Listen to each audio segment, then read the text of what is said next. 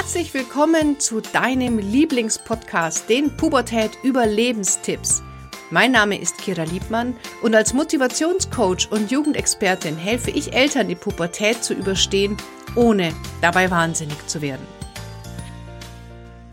Herzlich willkommen heute wieder zu einer Interviewfolge hier im Podcast Pubertät Überlebenstipps. Und ähm, du weißt ja als Hörer, dass wir hier immer sehr spannende Gäste haben. Und heute habe ich mal einen Gast dabei, auf die freue ich mich schon sehr, weil ich selber schon erleben durfte, beziehungsweise meine Tochter, was sie ganz Tolles macht. Und zwar haben wir heute die Nina Hanefeld bei uns. Nina ist Autorin und arbeitet außerdem als Beraterin und Lernbegleiterin. Neben klassischen Themen wie Rechtschreibung, Lernstrategie und den Fächern Deutsch und Geschichte vermittelt sie auch Wissen zu ihrem Herzensthema wie Zyklus, Menstruation und Verhütung.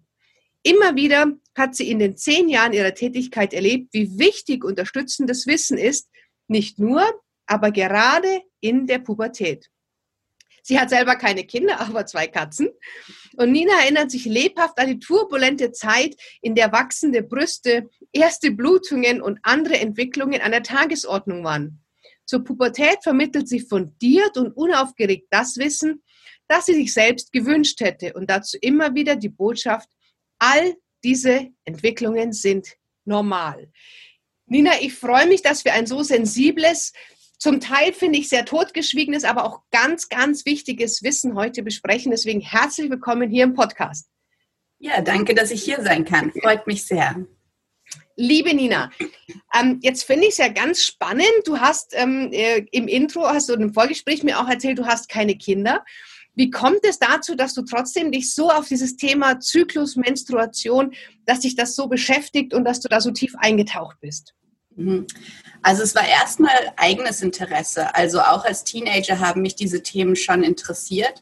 Und ich hatte das große, große Glück, dass ich mit 18 im Internet über ein Forum gestolpert bin, mhm. das NFP-Forum, ähm, das sich eigentlich mit natürlicher Familienplanung, also einer natürlichen Verhütungsmethode beschäftigt, aber einen unglaublichen Schatz von Wissen zu allen anderen Themen hat. Und ausgehend von da habe ich mich dann eigentlich erstmal nur um meine eigenen Themen gekümmert mhm. und dann entdeckt, dass dieses Wissen immer mehr auch an andere weitergegeben wurde, erst im privaten Rahmen, dann habe ich im Forum geteilt und dass ich mich dann entschlossen habe, erstmal eine Ausbildung zur NFP-Beraterin zu machen. Magst du kurz sagen, was das heißt? Mhm, also NFP ist natürliche Familienplanung mhm. und man beobachtet seinen Zyklus ähm, mit dem Ziel, damit zu verhüten oder für den Kinderwunsch. Aber als ich das angefangen habe, also auch mit 18, also relativ jung, habe ich entdeckt, dass es unglaublich mehr positive Sachen mit sich bringt, als nur, dass man es zur Verhütung benutzt.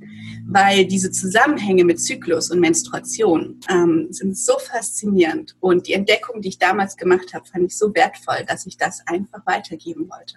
Schön. Wir möchten ja heute wirklich mal über das Thema Zyklus, Menstruation, Verhütung sprechen. Du hast auch ein ganz tolles Buch dazu geschrieben, das meine Tochter verschlungen hat. Da möchte ich gerne am Ende auch noch mal drauf eingehen.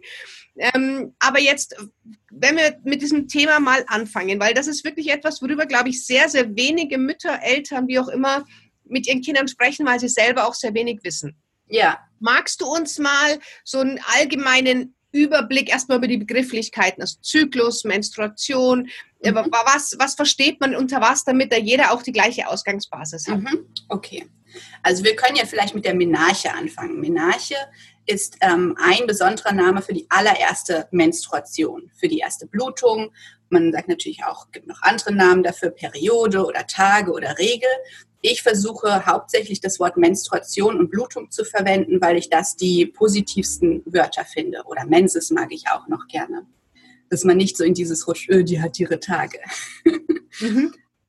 Genau, also Menarche, die erste Menstruation. Und schon vor der ersten Blutung liegt natürlich der erste Zyklus.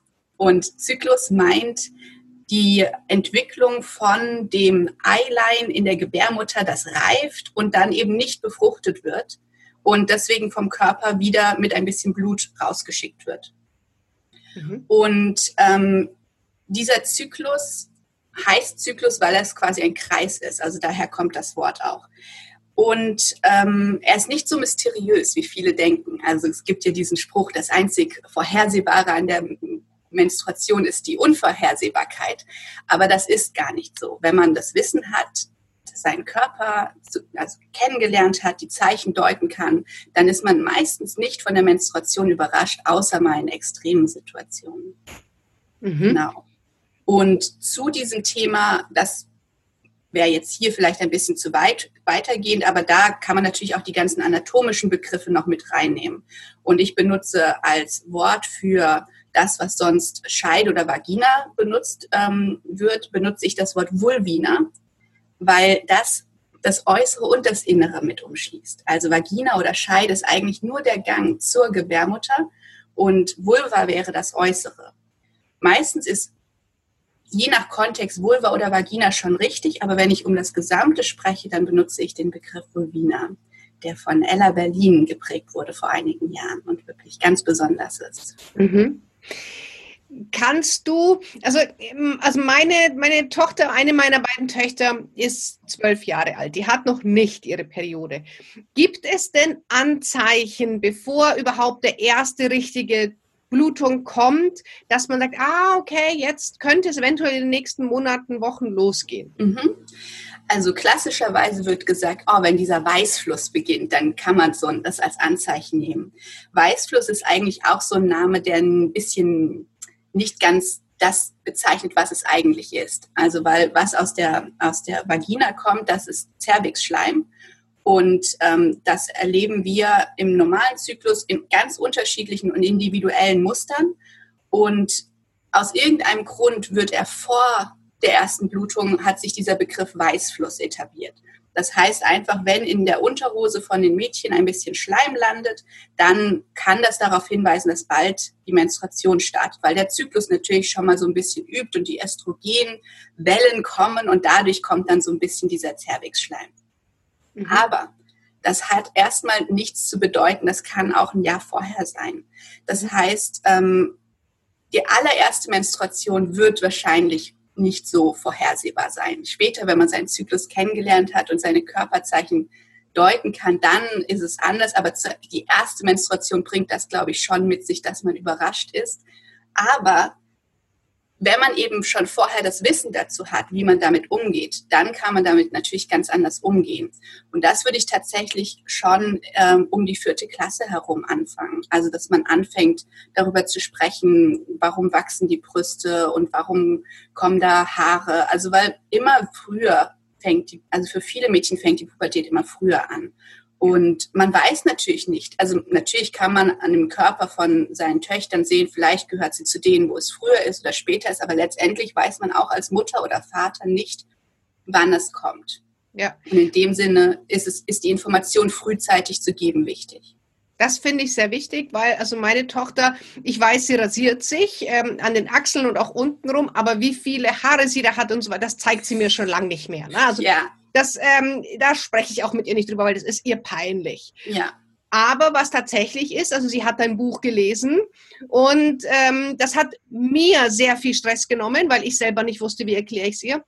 Und sie hat auch danach gesagt, sie fühlt sich jetzt irgendwie sicherer. Ja, und sie hat das Buch tatsächlich, deswegen kann ich es auch nicht zeigen, gerade ihrer besten Freundin geliehen aber mit den Worten, wenn ich meine Tage habe, will ich es wieder haben. Also das ist etwas, was tatsächlich die Mädchen auch entspannt, wenn sie das früh genug wissen, was da passiert. Genau. Ähm, Nina, hast du denn auch Erfahrung, was macht es denn in den Köpfen der Mädchen, wenn sie so das erste Mal ihre Periode bekommen?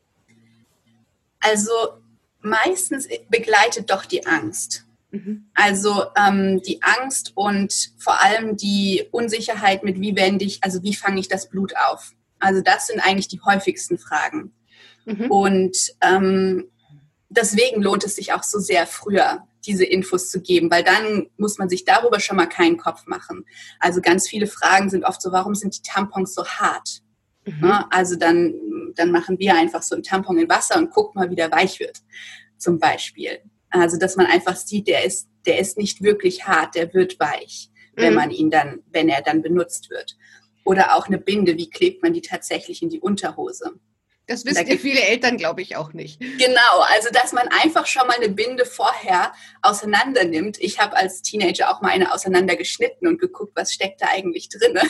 Mhm. Und äh, dass man sich einfach mal damit beschäftigt und dass es eben nicht dieses, also du hast es ja schon gesagt, es ist ein Tabuthema und das hat mhm. eben Auswirkungen darin, dass sich viele Mädchen auch so gehemmt fühlen, sich mit ihrer natürlichen Neugier damit auseinanderzusetzen. Ja. Und ähm, und mir war fürs Buch auch ganz wichtig, dass ich eben nicht nur Wegwerfbinden und Tampon reingebracht habe, weil immer mehr ist natürlich auch, dass wir ähm, Stoffbinden und Menstruationstässchen und Schwämmchen benutzen. Und ähm, nicht drin sind die Menstruationsunterhosen. Das, da habe ich so, die Entwicklung war ein bisschen, kommt jetzt quasi erst, mhm. aber Menstruationsunterhosen sind auch gerade für junge Mädchen eventuell auch noch eine Option. Ich bin nicht ganz überzeugt, wie die aufgebaut sind, aber genau, mir war wichtig, auch die, auch die alternativen Produkte ja. aufzunehmen. Nicht mit dem Sinn, die müssen benutzt werden zur ersten Menstruation. Das soll jede selber entscheiden, aber dass sie die Auswahl hat ja. und dass man merkt, was gibt es alles. Da möchte ich eh gleich nochmal stärker drauf eingehen, mhm. was, wie gehen wir also mit den Hygieneartikeln dazu um. Mhm. Jetzt ist es so, dass es dauert ja, nehme ich mal an, eine Zeit lang, bis A, der Zyklus sich eingestellt hat und bis die Mädchen oder bis man als junge Frau auch merkt, okay, also wir Erwachsenen, denke ich, merken das, ah, okay, jetzt kriege ich Bauchweh, jetzt zieht es, ah, morgen, übermorgen geht's los. Hm, das haben die Mädels ja noch nicht so. Wie, wie lange es, bis sich der Zyklus einstellt und wie kann man trainieren, auf diese Körpersignale zu achten und welche Körpersignale gibt es denn da überhaupt? Mhm.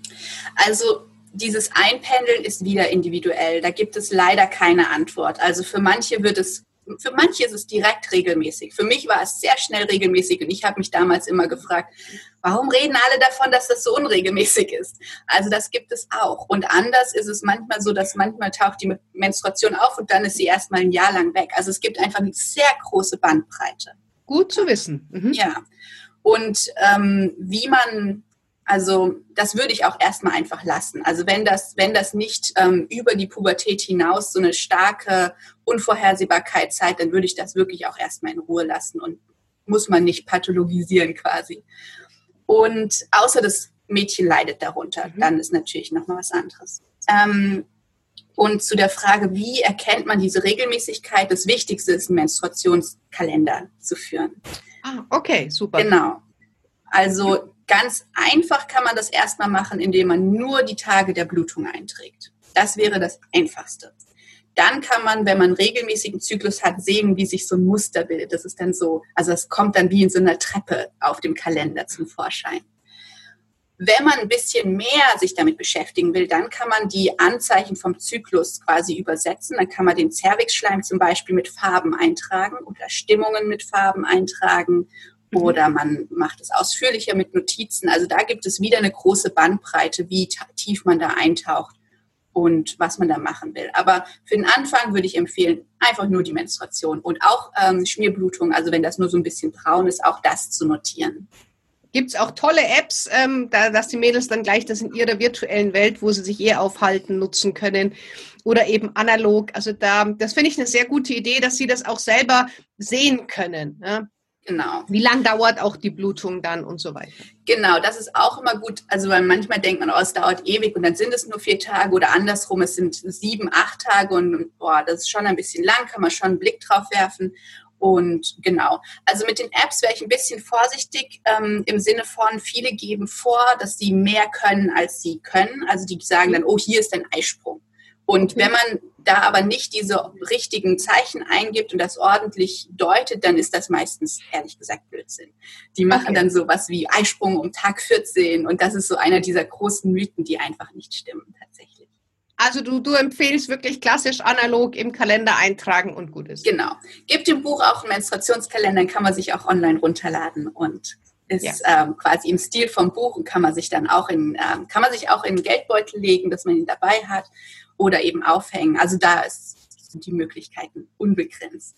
Hm, finde ich sehr gut, weil das ist eigentlich ein ganz einfacher Tipp, aber ich glaube, viele kommen gar nicht auf die Idee, ne, das äh, so zu machen, um den Kindern das auch so ein bisschen visuell äh, darzustellen. Okay, jetzt momentan brauchst du keine Angst haben, wenn du am Wochenende fährst, weil du hattest ja erst. Also das ist ja auch genau. immer so ähm, glaube ich, eine Schwierigkeit, dass die Mädchen dann anfangen müssen mit 12, 13, 14, das mit einzukalkulieren, wenn sie irgendwo sind, dass sie eventuell ihre Tage bekommen. Ja. Hast du denn da einen Tipp für uns? Also als du es gerade erzählt hast, hatte ich so diese Erinnerung von, dass ich überall Tampons hingemacht habe in alle meine Taschen, weil ich eben dachte, die Menstruation kann jederzeit kommen. Ja. Ähm, und tatsächlich, wie du sagst, das Wichtigste ist, ist zu merken, sie kann gar nicht immer, immer kommen, sondern die hat ihren Rhythmus und ähm, da eine Routine reinzubringen, ähm, dass ich die Sachen einfach mitnehme, wenn es soweit ist. Oder natürlich kann man Backup mitnehmen, aber dass man halt nicht ständig in dieser oh, geht's jetzt los, Stellung sein muss, sondern dass man da so eine Ruhe und Entspannung bringt und auch wenn es mal sein sollte, dass man überrascht ist von ihr, dass das eben nicht so dramatisch ist, wie es wahrgenommen wird. Und das ermöglicht man, indem man zu Hause einen unaufgeregten Umgang damit kultiviert, weil es ist mhm. einfach nur Blut. Und ähm, dass man da so ein bisschen auch den Stress rausnimmt. Oh, jetzt ist diese Hose blutig, was mache ich denn damit? Ja. Und dass man da dann auch einfach eben erklärt, wie wäscht man Blut aus, aus Kleidung gut raus, wie funktioniert das, einfach mit kaltem Wasser und dann in die Wäsche und so weiter. Mhm. Okay. Ja, das ist natürlich auch, dass es nicht schambehaftet ist und ähm, die Kinder gucken sich ja auch viel bei der Mama ab. Also wenn die die ersten drei Tage leidet und mit Wärmflasche und Ibuprofen auf der Couch liegt und arbeitsunfähig ist, werden sich die Kinder das natürlich auch abgucken. Ja, wobei es natürlich auch wichtig ist anzuerkennen, für manche ist das das Erlebnis. Also gerade wenn man Endometriose hat oder andere gesundheitliche Themen, dann kann die Menstruation für manche einfach ein schwieriges Thema sein. Mhm. Aber die mehr Menschen haben die Option, eine positive Menstruation zu erleben, als man denkt. Also weil auch da könnte zum Beispiel sein, dass die Mutter eigentlich nur ein bisschen Magnesium braucht oder ein, ein bisschen ähm, ein, ein paar Übungen. Also dass das auch für die Mutter interessant sein kann, zu, neu zu gucken, wie erlebe ich die Menstruation und unterstütze ich mich so, dass ich das so gut wie es halt geht äh, erleben kann. Jetzt hast du gerade Magnesium angesprochen. Gibt es denn etwas, was man wirklich aktiv machen kann, dass es einem leichter fällt, durch diese Zeit durchzukommen, gerade jungen ja. Mädchen? Ja, also ich empfehle in allererster Linie auf jeden Fall Magnesium. Und, ähm, und zwar hochwertiges Magnesium, nicht so diese Brausetabletten, die man in Wasser macht. Mhm. ähm, die dann, die haben oft ähm, Zuckeraustauschstoffe drin, die dann wieder Durchfall machen. Und das ist also hochwertiges Magnesium in einer angemessenen Dosis. Da kann man auch nochmal mit dem Arzt oder Ärztin nachfragen, wenn die sich damit auskennen. Und, ähm, und zwar nicht nur während der Menstruation, mhm. sondern den ganzen Zyklus hindurch, eigentlich jeden Tag. Weil wir nehmen über die Nahrung meistens nicht genug Magnesium auf, dass das ähm, für, den, ähm, für die Gebärmutter, die ja ein Muskel ist, dass die, wenn die hart arbeitet, eben nicht mit Krämpfen reagieren muss. Also wir helfen der Gebärmutter, ihre Muskeltätigkeit bei der Menstruation ausüben zu können. Okay. Was ist mit Eisen, weil man Blut verliert? Ja, Eisen ist auf jeden Fall auch interessant, aber jetzt nicht direkt äh, im Zusammenhang mit den Schmerzen. Aber auf jeden Fall, gerade wenn man stärker blutet, sollte man den Ferritinwert nachgucken lassen, nicht den Eisenwert selbst. Der ist oft noch hoch, wenn das Ferritin schon niedrig ist. Mhm. Das heißt, das Ferritin bestimmen zu lassen, ist auf jeden Fall sinnvoll. Und wenn man schon dabei ist, kann man auch andere Vitamine checken. Also gerade Vitamin D und B12 sind sehr wichtige Vitamine und können auch positiven Einfluss auf ähm, die Menstruation haben oder das allgemeine Zyklus erleben. Und nicht unbedingt testen, aber muss man das aber auch interessant sind insgesamt die B-Vitamine. Die sind dann auch ausgleichend bei PMS und können dann, wenn man quasi nicht diese wilde Zeit vor der Menstruation hat, auch ermöglichen, dass man das ein bisschen positiver erlebt.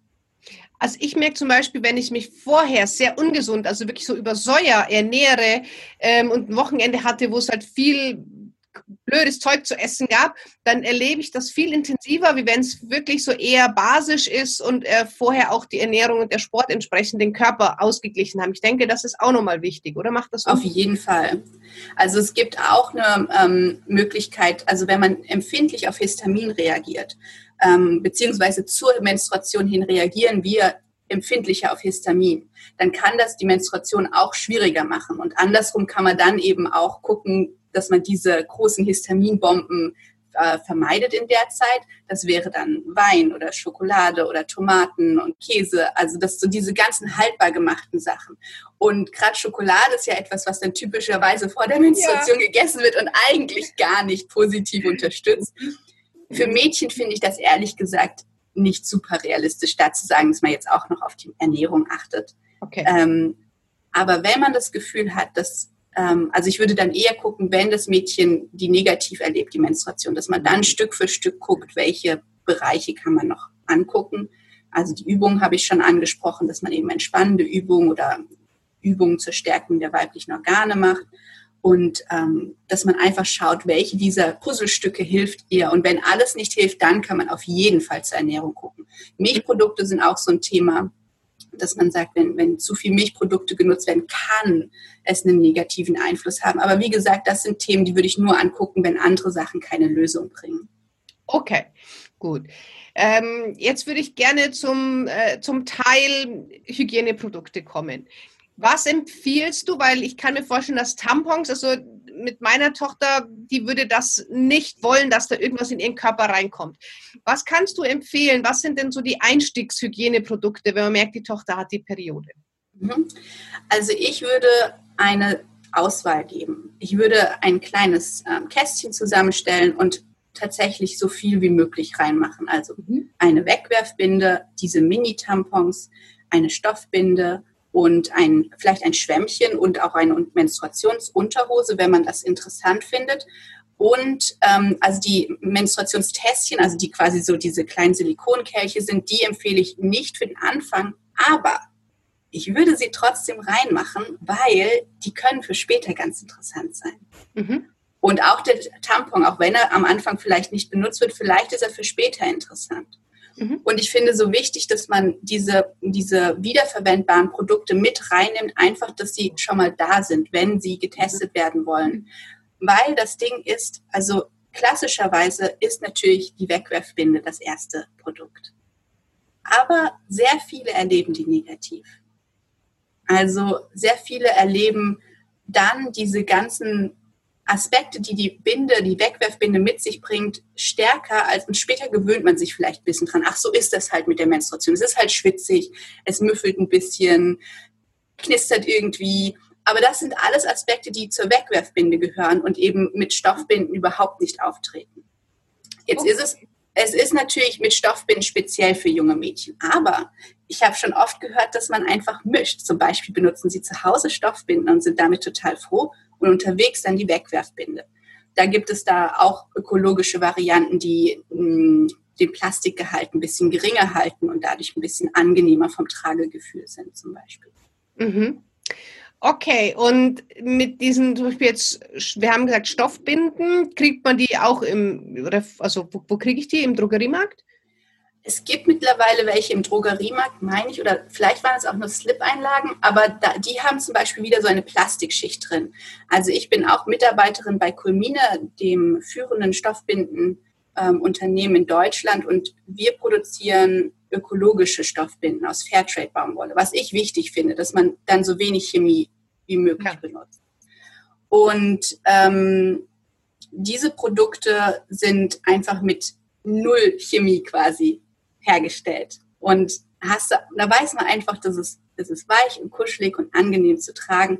Und es gibt auch andere Marken natürlich. Ich habe auch ein paar andere benutzt, aber also nicht nur, weil ich bei, für Kulmine arbeite, aber auch ähm, bin ich natürlich eher überzeugt, Kulmine zu benutzen. Und mhm. ähm, letztendlich kann man sich die aber auch selber machen. Okay, also ich würde ja. gerne erstmal den Link natürlich in die, in die Shownotes packen, dass ja. man sich da anschauen kann. Ja. Jetzt erstmal meine Frage, wenn ich so eine Baumwollbinde habe, ähm, geht das dann nicht irgendwann durch? Wie wasche ich die aus? Wie geht man als junges Mädchen einfach damit um, wenn die benutzt ist? Ja, also wenn keine, das geht natürlich irgendwann durch, so wie alle Produkte irgendwann fertig sind. Wenn die Aufnahmekapazität erreicht ist, dann, dann läuft es halt irgendwann über. Ähm, deswegen am besten probiert man sie auch erstmal zu Hause und dann merkt man, kann man regelmäßig zur Toilette gehen und kann merken, wenn sie fertig sind, also wenn sie durch sind. Und ähm, dann wechselt man sie einfach. Und man, man, kann, man merkt mit der Zeit, ah, an Tag eins muss ich sie alle drei Stunden wechseln, an Tag zwei ist es länger. Oder man benutzt dickere Binden oder man kombiniert sie. Vielleicht möchte man ein, ein Schwämmchen und eine Binde benutzen. Also man kann Menstruationsprodukt ja auch kombinieren. Mhm. Unterwegs ähm, für junge Mädchen würde ich tatsächlich eher auf was anderes umsteigen. Wenn sie das möchte, ist super gut und wunderbar, aber es ist schon, also dieses, ich finde, man kann nicht von Mädchen erwarten, dass die das Stigma um äh, die Menstruation lösen. Ne? Man muss die Stoffbinden mit zur Toilette nehmen, sie sind ein bisschen, also man hätte dann ein Täschchen dabei oder vielleicht kriegt man sie in die Hose, wobei Taschen ja oft nicht so groß sind. Das heißt, da würde ich sagen, unterwegs soll sie benutzen, was für sie am entsprechendsten ist. Okay.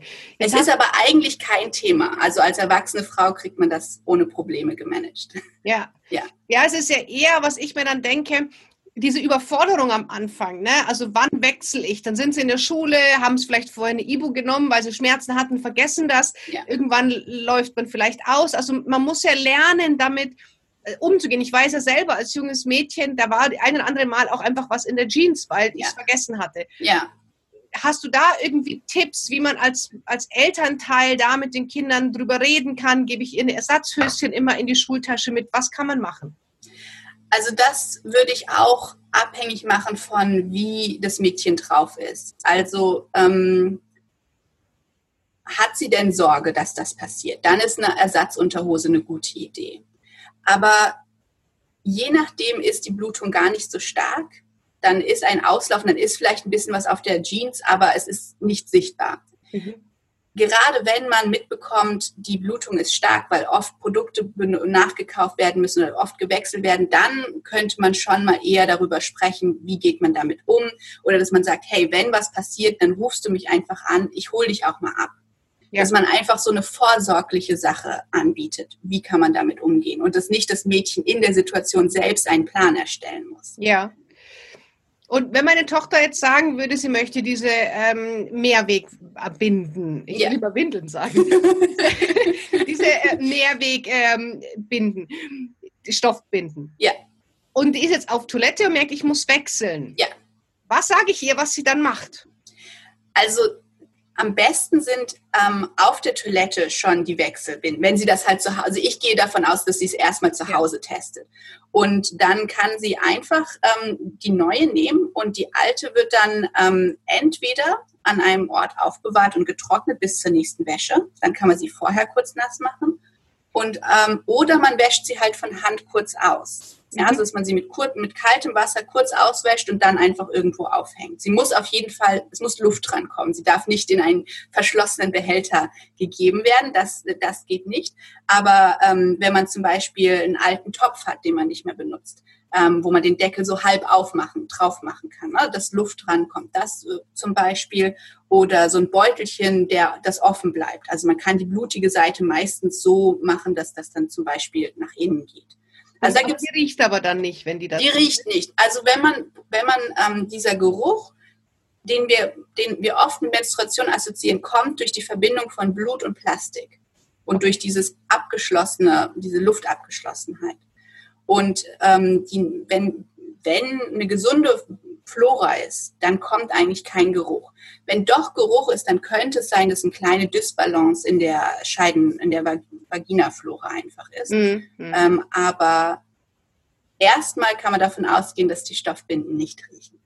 Okay. Ja, das ist, glaube ich, eine Frage, die sich in vielen Köpfen ist, äh, wenn ich die jetzt irgendwo lager. Klar, nicht sichtbar, weil das, man will ja sich auch nicht hier irgendwie bloßstellen, dass es nicht riecht. Und du hast das Thema Menstruationsunterwäsche angesprochen. Was ist das denn? Also das ist ein, eines der neueren Produkte, neueren wiederverwendbaren Produkte. Es ist in der Form einer Unterhose und hat einen eingebauten Schutz drinne. Das Problem ist, dieser Schutz besteht nicht nur aus Stoff, sondern eben auch wieder so einer Plastikschicht. Das heißt, wir haben hier wieder diese Luftabgeschlossenheit. Das heißt, mhm. wir haben hier wieder eher die Tendenz, dass es anfängt zu müffeln.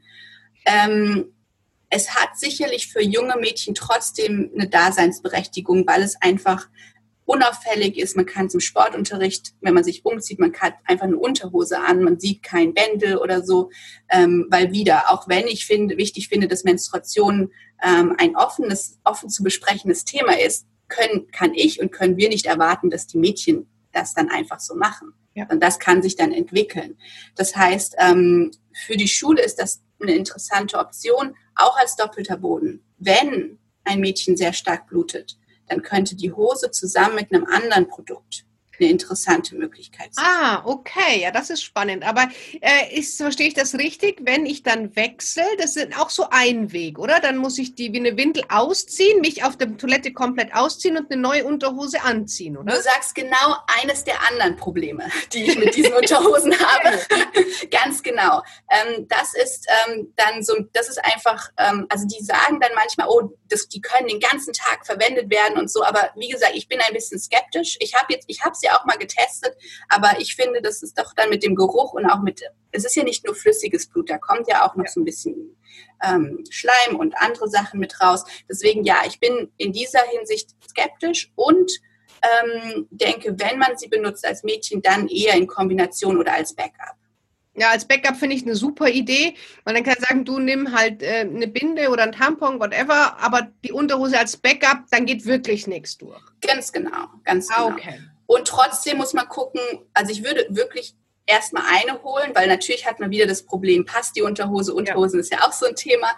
Und ob, ähm, ob man damit klarkommt, dass es halt so ein bisschen anfangen kann zu müffeln. Muss ja. nicht sein, vielleicht hat man Glück, aber äh, die Tendenz ist da, dass man auf jeden Fall erstmal mit einer testet, weil die kosten natürlich auch ein bisschen. Ja. Aber ich finde super, dass wir hier einfach mal so Klartext sprechen, weil jede Frau kennt das mit dem Gerüchen, mit dem, ähm, mein, mein, Hygieneartikel ist voll, wie auch immer. Ähm, und es wird so selten angesprochen. Deswegen finde ich es so erfrischend, dass wir da jetzt einfach so ganz locker, flockig drüber reden können, weil das ganz vielen, denke ich, auch so ein Durchatmen gibt, so ja, okay, ich kenne es auch. Ne? Ja, ja, ganz und genau. Gerade unsere Mädels, die damit anfangen, wir waren alle mal jung, wir hatten alle mal unsere Periode und kein nichts dabei zum Schutz und so weiter. Und da können wir einfach unseren Mädels mehr helfen, wenn wir da ganz easy, entspannt ähm, und selbstverständlich damit umgehen, weil es gehört zum Frausein einfach nur mal dazu, dass man seine Periode bekommt. Ja, und auch, da sind so viele lustige Geschichten eigentlich dabei. Wenn ich mit Frauen ins Gespräch komme und wir also diese, diese Momente teilen, dann kommen da auch manchmal unglaublich witzige Geschichten raus. Also auch Durchblutgeschichten können witzig sein. Eigentlich, wenn wir uns erlauben, dass es halt nicht so schlimm ist und oh Gott, da ist Blut rausgekommen und ja. so weiter. Vor allem, es ist normal, jede Frau hat ihre Periode. Also das ist ja nichts, das ist ja nichts, was Unnormales und trotzdem wird das so verschwiegen und, und nicht drüber geredet. Und ich glaube, wir hatten alle schon mal eine weiße Hose an und da ging halt mal was daneben. Also ja. Genau, wenn man die weiße Hose anhat. genau, natürlich. Immer nur dann. Selbstverständlich.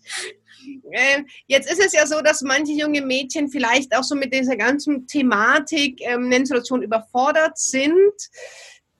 Daher empfehle ich euch unbedingt das Buch zu lesen, Lynn und der Zyklus. Ähm, Nina, wie kamst du denn dazu, dieses Buch zu schreiben? Mhm.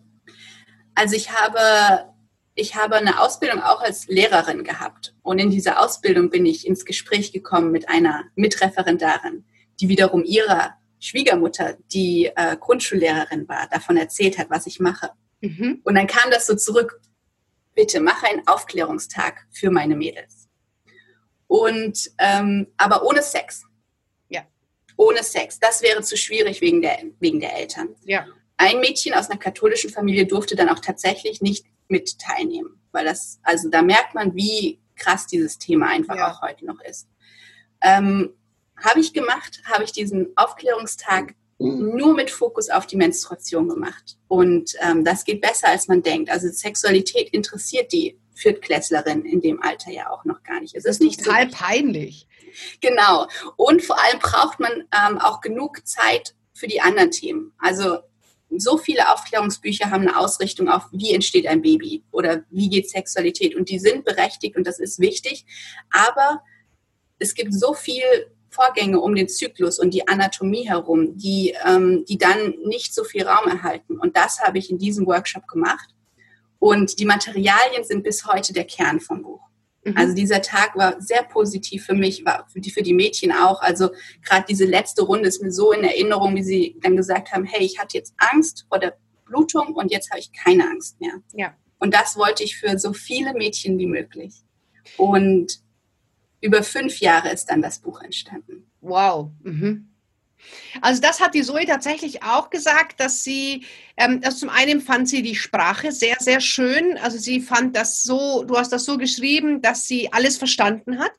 Und bei Lin und der Zyklus, das ist ja nicht ein reines Sachbuch, sondern du verbindest das ja auch ein bisschen mit, mit Geschichten und Bildern und, und das macht das Ganze sehr rund und sehr sympathisch. Und deswegen hat die Zoe das auch gleich ihrer Freundin empfohlen, ähm, weil sie sagt, sie, sie konnte dir sehr gut folgen. Also du hast die Gabe, ein so Tabuthema sehr, sehr schön und ruhig zu, und, und, und zu erklären. Und deswegen haben wir auch den Link zu Amazon direkt hier verlinkt, Lin und der Zyklus. Ich kann es wirklich nur jeder Mädchen, Mama mit Kindern ab der vierten Klasse spätestens empfehlen. Lasst das eure Mädels lesen und gerne auch mehrfach.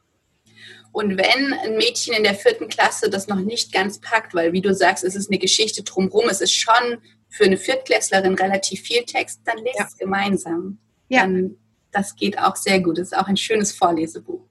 Genau, man kann es ja auch später nochmal lesen. Ne? Also das ist jetzt kein so Märchenbuch, was man weglegt, sondern einfach nochmal auffrischen, nach einem Jahr nochmal lesen. Vielleicht liest man dann, versteht man noch ein bisschen mehr. Aber ich, ich halte es für sehr wichtig und ich fand es sehr schön, dass sie Zoe das gelesen hat und auch so begeistert ist, dass sie es jetzt weiterempfiehlt in ihre Freundinnen. Ähm, das zeigt ja eigentlich, dass du die Mädels super dort abholen kannst, wo sie stehen. Und das finde ich eben so wahnsinnig wichtig, weil wir als Eltern, wir sind da manchmal raus. Ja, da sind wir einfach peinlich und unangenehm und das ist ein Thema, da möchte man, selbst wenn man als Mutter ja das auch durchmacht, aber da viele wollen auch mit der besten Beziehung, die man hat, über so ein Thema nicht sprechen. Das kann ich auch verstehen. Ich finde, das sollte man auch respektieren und trotzdem den Mädchen eine Möglichkeit geben, das an die Hand zu geben. Und das machen wir mit dem Podcast, das machst du auch mit dem Buch. Und vielleicht ermöglicht das Buch dann wiederum, dass das Mädchen auf die Mutter zukommt und dadurch Gespräche ja. möglich sind. Weil ich finde, auch wenn, wie du sagst, es ist wichtig, das zu respektieren, wenn jemand nicht drüber sprechen kann. Und gleichzeitig finde ich es doch wichtig, dass es versucht wird oder dass es möglich wird. Das kann ja auch ein Entwicklungsprozess sein. Das muss ja nicht von heute auf morgen kommen. Also ich habe zum Beispiel durch das Buch überraschend mit meiner Großmutter über ihre erste Menstruation gesprochen. Und das war das erste Mal für sie, dass sie über ihre erste Menstruation erzählt hat. Und war ein sehr, ein sehr berührender und wichtiger Moment. Ja. Das heißt, es ist nie zu spät, über diese Erfahrungen zu sprechen. Nein, überhaupt nicht. Und das finde ich eben auch sehr schön. Und auch ähm, den Rat an alle Mütter, respektiert das, ähm, dass die Töchter vielleicht anders mit der Periode umgehen als wir selber. Nimm das auf jeden Fall ernst. Also nicht so, ach, geht es noch bloß deine Tage, stell dich nicht so an, sondern dass man zwar nicht ein Drama draus baut und sagt, jedes Mal bist du eine Woche in der Schule krankgeschrieben und, und musst nicht in Sport, dass sie das also nicht, soll kein, nicht ausgenutzt werden, aber trotzdem ernst nehmen, respektieren. Eine hat mehr Schmerzen, die andere weniger. Ich denke, das habe ich so jetzt auch verstanden, Nina, dass, dass jeder auch ein anderes Empfinden hat, oder? Während der Zeit. Auf jeden Fall. Und dieses Empfinden kann sich auch ändern. Also vielleicht sind die ersten Menstruationen sehr negativ wahrgenommen worden und dann entwickelt sich was oder man versucht Sachen und dann entdeckt man, es geht anders. Oder andersrum, jahrelang hat man keine Probleme und plötzlich hat sich irgendwas geändert, was dann zu Schmerzen führt und dann kann man wieder neu auf die Suche gehen, was kann ich tun, um mich zu unterstützen.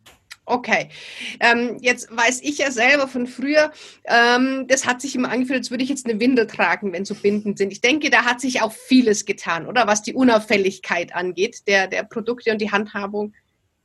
Also die Wegwerfprodukte haben, also die Wegwerfbinden haben das einfach ein bisschen an sich, dieses klassische Windelgefühl. Ich denke tatsächlich, dass die ökologischen Varianten, die mehr auf Baumwolle setzen, ähm, da ein bisschen besser aufgestellt sind. Aber ähm, das war der Hauptgrund, weshalb ich eigentlich nicht Stoffbinden benutzen wollte, weil ich dieses Windelgefühl auch so negativ erlebt habe. Aber mit äh, Stoffbinden hat man das tatsächlich nicht. Es fühlt sich einfach anders an. Es ist ein ganz anderes äh, Tragegefühl. Perfekt. Und man kann das ja als Mama einfach mal selber probieren und dann gucken, ähm, wie fühlt sich's an. Und dann kann man es ja der Tochter auch nochmal viel besser erklären. Genau. Nina, ein Thema, ähm, ich weiß nicht, ob du da auch Expertin bist, aber ich frage dich einfach mal, viele Mütter fangen dann an, so mit der Periode, dass sie anfangen, mit die Kinder auch die Pille zu verschreiben. Was hältst du davon?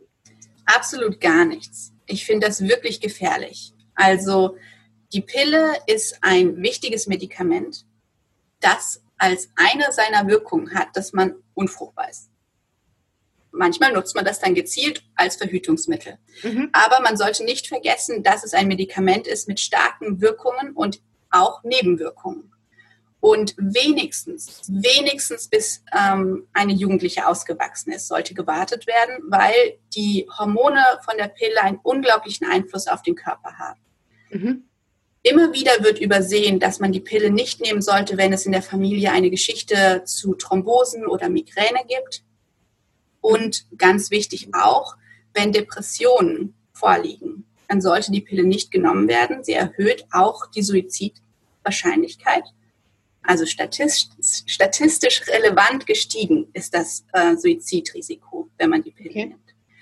Und ähm, wenn ein Mädchen die Pille so früh nimmt, dann werden, wird sie viele Nebenwirkungen nicht als Nebenwirkung wahrnehmen, zum Beispiel Libidoverlust. Wenn sie nicht weiß, wie sich ihre Libido tatsächlich anfühlt, kann sie nicht merken, dass sie Libidoverlust hat. Mhm. Das passiert erklären, viel. Was, was ist Libidoverlust, falls Libi jemand das nicht weiß? Genau, das ist, wenn man keine Lust auf Sex hat.